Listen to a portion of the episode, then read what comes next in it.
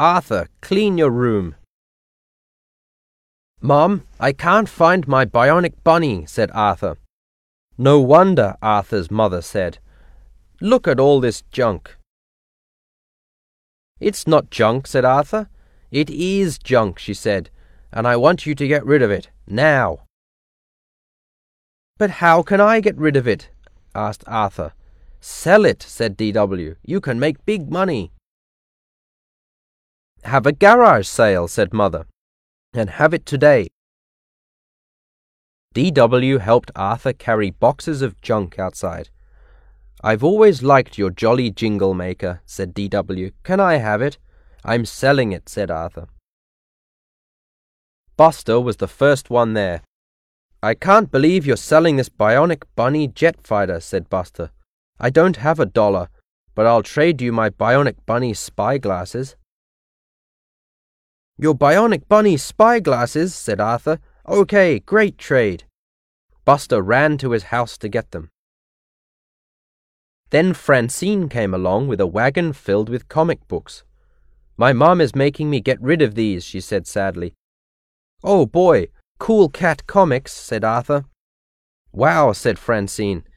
Is that a real World Cup soccer game? Almost new, said Arthur. I'll trade it for your comics. All right, said Francine. News spread, and Arthur's friends all came with things to trade. Binky, that is so cool, said Arthur. What is it? My punching bag, said Binky.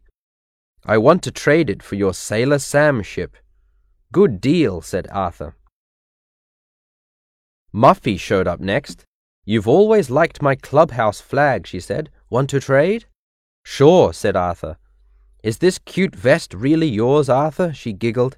It's yours now, he said. It's never been worn.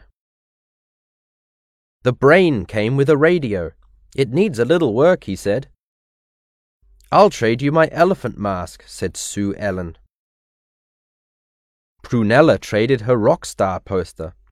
Fern had a typewriter that Arthur really liked.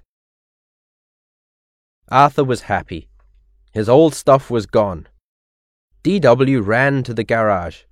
You didn't sell your jolly jingle maker, she said. But I got rid of all my other old stuff, uh, said Arthur. I'll count your money, said D.W. Well, he said, I didn't really get money. But I got all this great new stuff, said Arthur.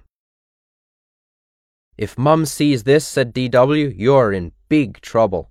You're right, he said, but what am I going to do? I have a plan, whispered D.W.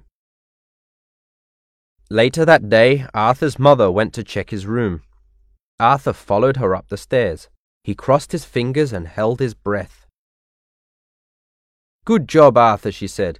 You got rid of all your junk. Just then they heard a big crash. They ran to D.W.'s room. Junk was everywhere. Dora, Winifred, shouted Mother. What is this mess? It's not a mess, said D.W. It's business. Arthur is paying me rent, and he owes me a dollar. I don't have a dollar, said Arthur. But how about a trade?